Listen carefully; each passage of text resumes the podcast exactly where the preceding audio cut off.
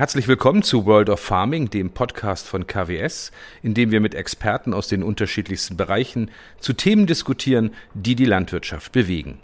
In dieser Folge beschäftigen wir uns mit Digital Farming. Wie viel und welche Art der Digitalisierung benötigt die Landwirtschaft der Zukunft? Dazu stehen mir gleich zwei sehr kompetente Gesprächspartner zur Verfügung. Zu Gast sind Professor Dr. Hubert Korte. Er ist studierter Maschinenbauer und Professor an der Hochschule Osnabrück mit dem Forschungsbereich Landtechnik. Und Herr Marc Biri, zuständig bei KWS für die Implementierung von neuen Plattformen und digitalen Services. Mein Name ist Jörg Wernin, Ihr Gastgeber und Host in der World of Farming.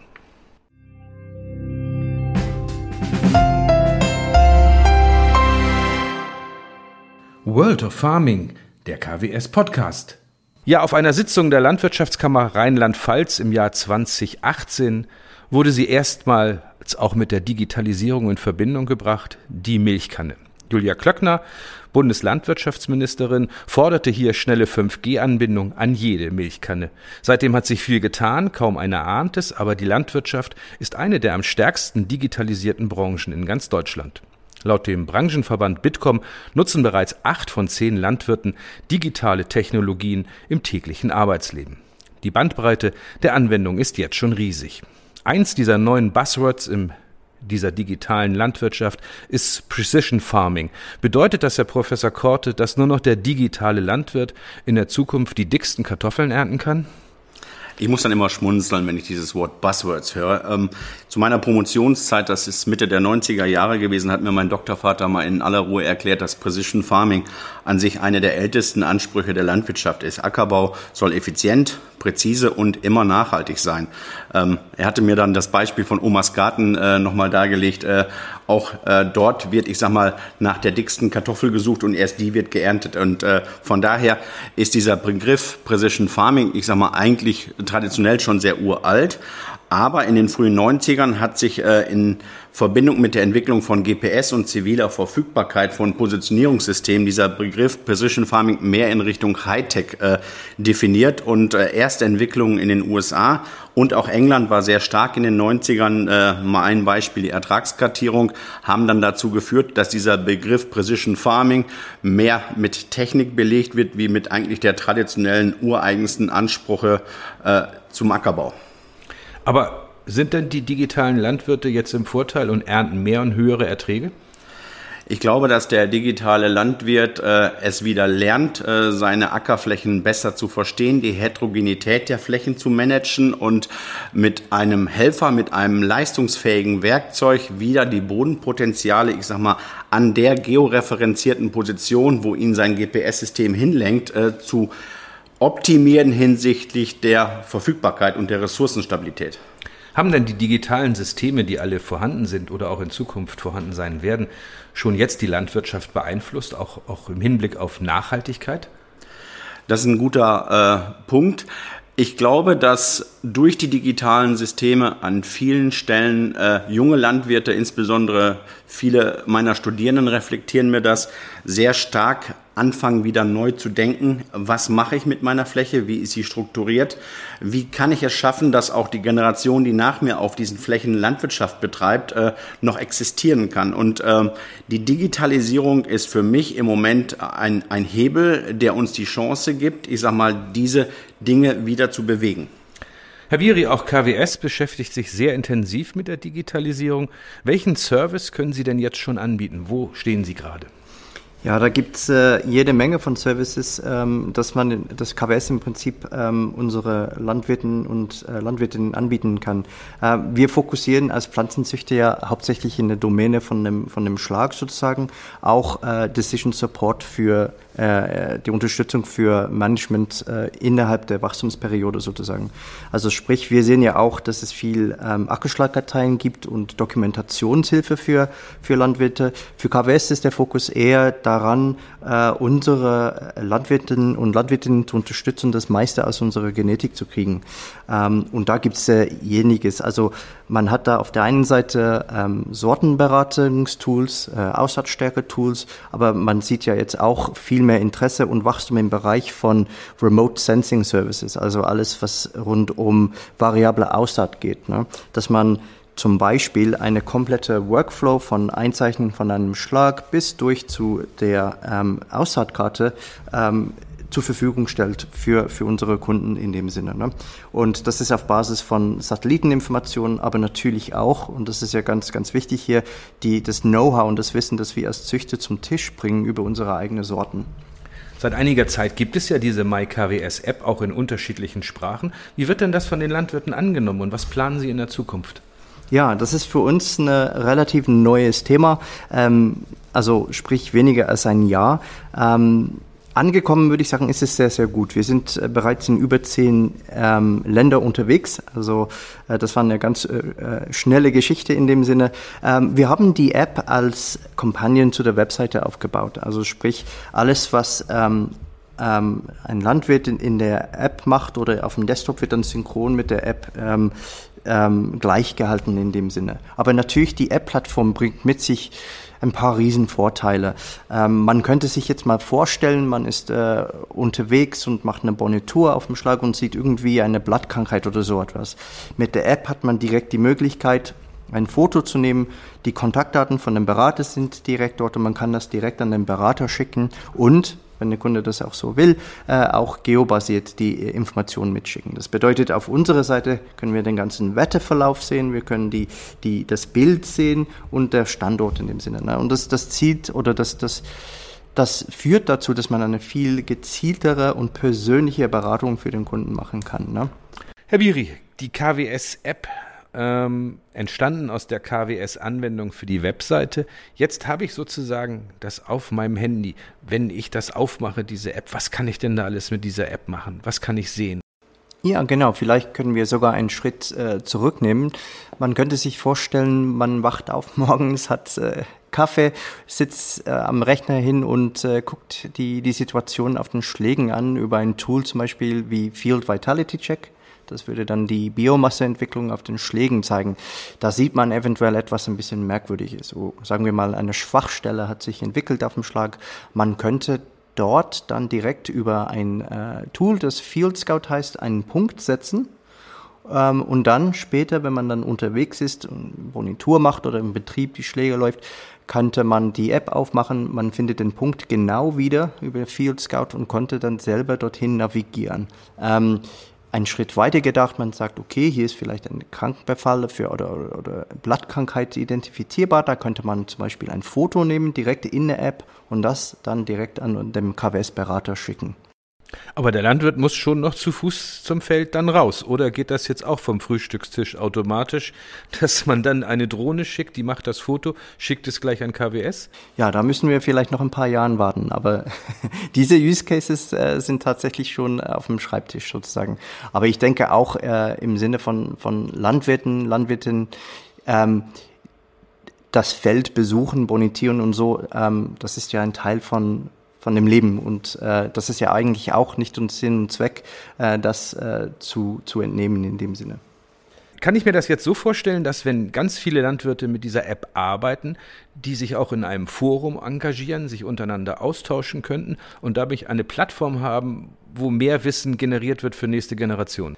Ähm, durchaus kann man sich das vorstellen. Also ähm, momentan, wir haben ja natürlich die, wir müssen diese, diese Linie laufen sozusagen, wo wir auf der einen Seite mit Datenschutz sehr, sehr vorsichtig umgehen müssen und auf der anderen Seite wollen wir natürlich eine Community aufbauen, wo ähm, definitiv anonymisiert Daten zwischen Kunden, wenn sie das freigeben, geteilt werden können, um zum Beispiel äh, Vergleichsergebnisse zu zeigen oder so etwas. Ne?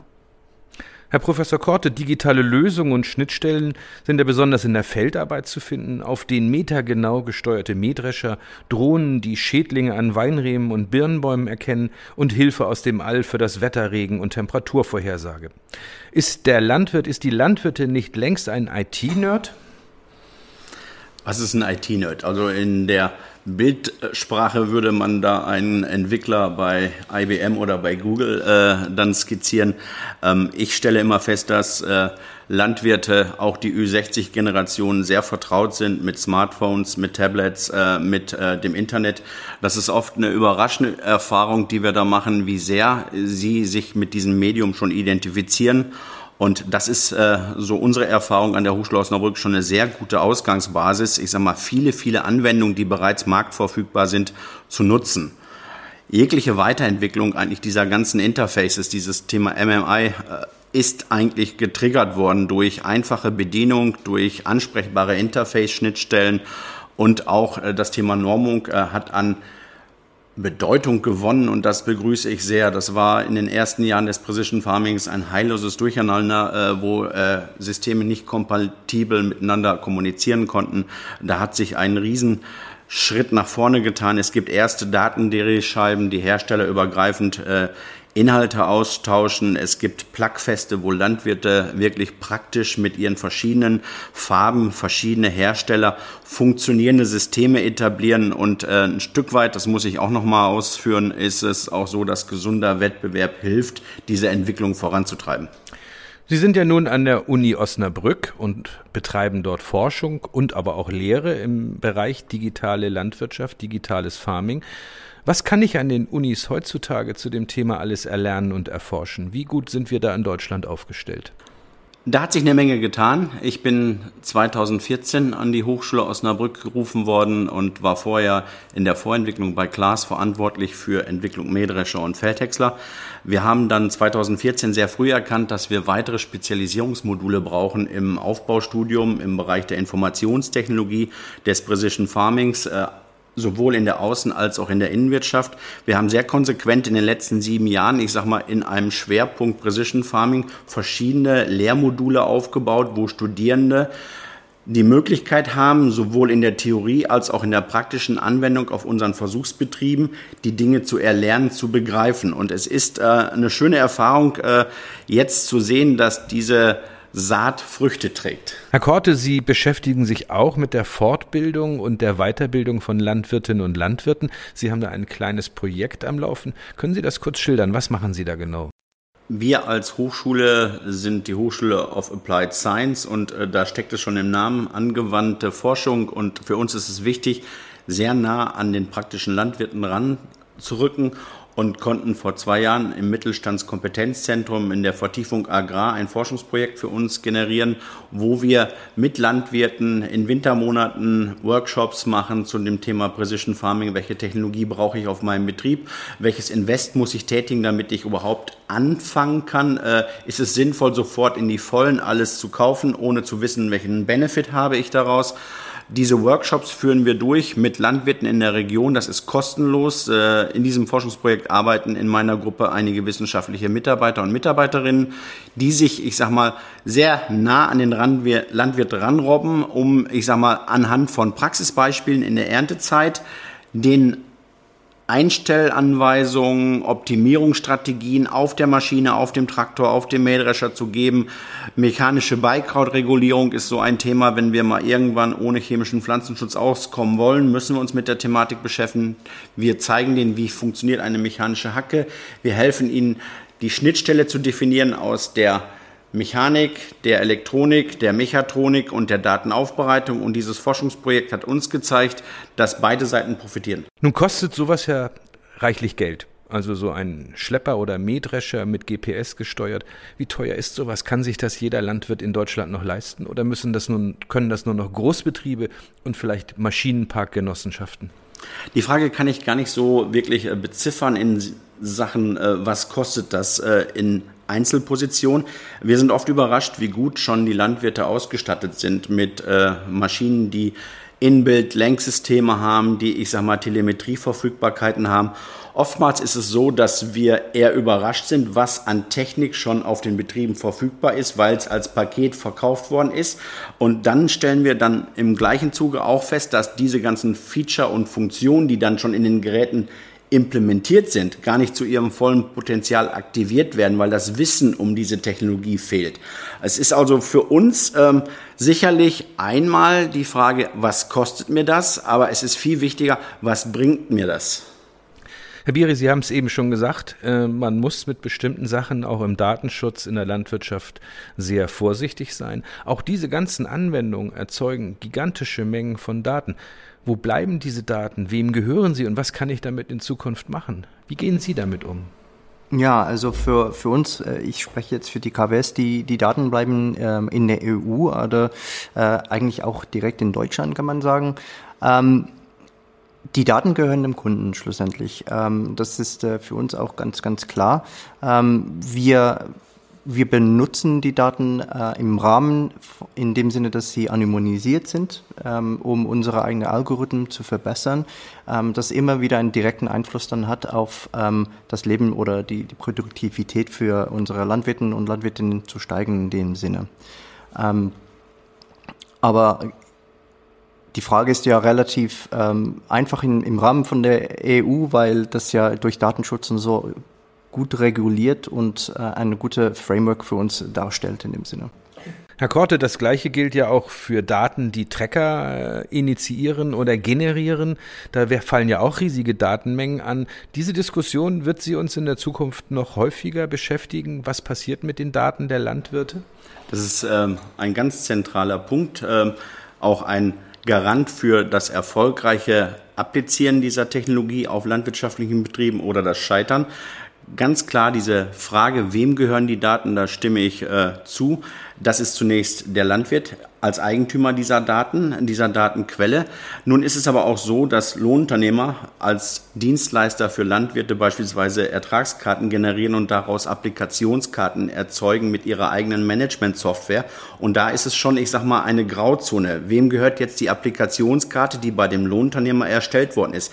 Wir machen hier in Osnabrück ein Forschungsprojekt, wo wir mit Juristen der Uni Osnabrück genau versuchen, diesen Grauzonenbereich in eine Whitebox zu verwandeln, um zu klären, wer hat die Rechte an welchen Daten. Das wäre aber ja auch für die Zukunft etwas, was den geplanten Green Deal unter Umständen ja beflügeln könnte. Je mehr Daten man hat, je mehr man weiß, umso einfacher wird es ja auch, das umzusetzen, oder? Das ist sicherlich richtig. Äh, Erfahrung lehrt aber auch, dass all die Initiativen in Richtung Green Deal äh, oftmals sehr bürokratisch, sehr zeitaufwendig und ich sag mal sich dann dadurch bedingt in die Länge ziehen und äh, wir als Initiator, die Wissenschaft mit den Industrieunternehmen, mit den Partnerverbünden gerne äh, Vorschläge präsentieren, um, ich sag mal, dort eine gewisse Beschleunigung zu generieren. Herr Biri, Sie sind bei KWS für die kundenseitigen digitalen Plattformen zuständig. Was planen Sie da in der Zukunft? Was können wir da erwarten als weitergehenden Service? Und was hat KWS dann in Zukunft davon?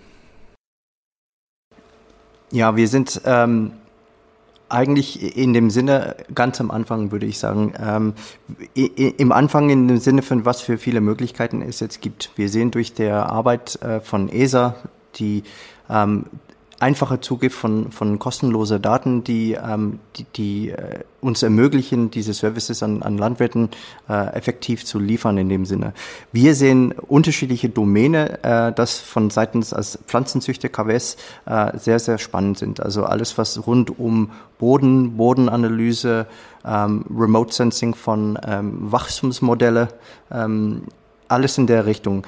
Ähm, was uns speziell treibt, ist, wir wollen so das Fenster, das, das äh, Zeitfenster, in dem Sinne, dass wir Informationen liefern an dem Kunde dass, äh, oder äh, an, an unserem Landwirte und Landwirtinnen, dass sie darauf reagieren können, wenn etwas auf dem Feld passiert, ähm, dass man im Prinzip dieses Fenster so weit wie möglich aufmacht, dieses Zeitfenster, dass sie dann auch was ähm, im Sinne von Decision Support machen können.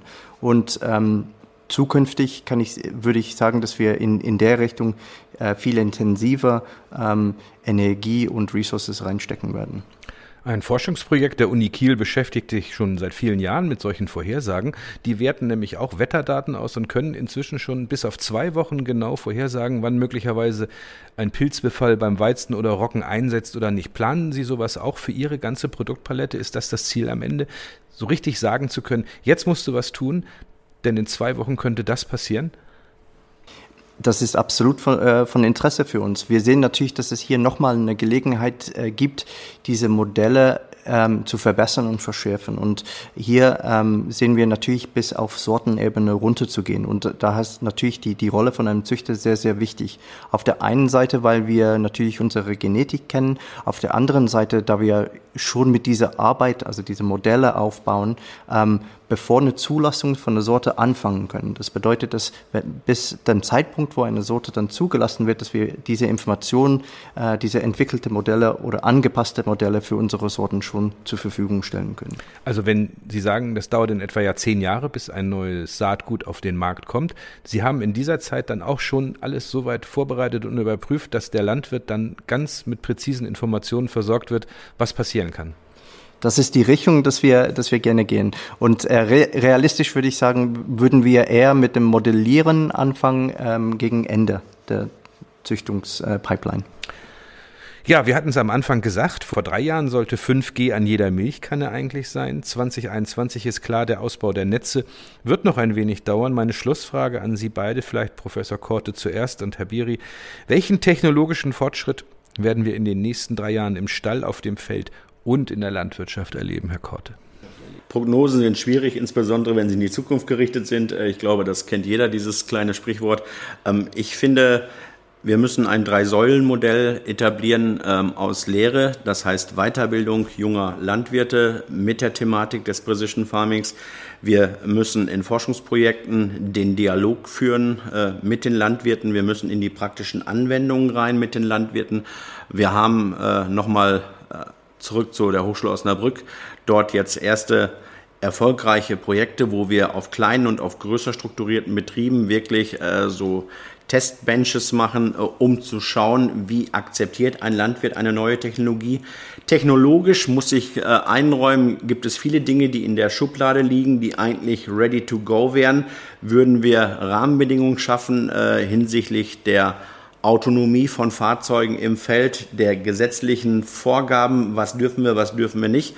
Ich glaube, es ist mehr eine Frage in den nächsten drei Jahren, Rahmenbedingungen zu schaffen, als die Technologie massiv weiterzuentwickeln. Wir müssen sie nur rauslassen aus den Schubladen. Also die Technologie ist Ihrer Meinung nach da. Herr Biri, was ist für Sie wichtig? Was sehen Sie als wirtschaftlich, als technologischen Fortschritt in den nächsten drei Jahren für KWS auch? Genau wie der Herr Professor Kottke gesagt hat, in die Zukunft gucken ist äh, nicht immer leicht. Aber wenn wir so drei Jahren angucken, würde ich ähm, persönlich behaupten, dass wir definitiv in der Richtung von äh, teilflächenspezifischer Applikationen gehen. Wir haben ja über die letzten fünf Jahren gesagt, äh, gesehen, wie sich das Ganze jetzt entwickelt hat im Rahmen von GPS und Lenksysteme. Das war ähm, ganz am Anfang waren es ein äh, relativ langsamer Take-up sozusagen, aber heutzutage ist es das Standard und kommt mit. Und ich denke, die, der nächste Standard wird dann im Prinzip einfach diese Funktionsfähigkeit von den Landmaschinen teilflächenspezifisch auszugeben. Ob das jetzt ähm, Aussaat ist oder äh, Stickstoffapplikationen oder auch Pflanzenschutzmittel. Ja, vielen Dank, meine beiden Herren, für Ihre ausführlichen Antworten zum Thema Digitalisierung in der Landwirtschaft. Eine Branche, die hier schon, wie wir gehört haben, sehr weit ist und auch sich in der Zukunft schnell weiter digital entwickeln wird. Ein Feld vielleicht auch für neue Start-ups und spannende neue Technologien. Die Landwirtschaft könnte ja in der Digitalisierung für viele andere auch als Vorbild dienen. Mein Name ist Jörg Wernin, Ihr Gastgeber und Host. Vielen Dank, bleiben Sie neugierig. Das war World of Farming, der Podcast von KWS.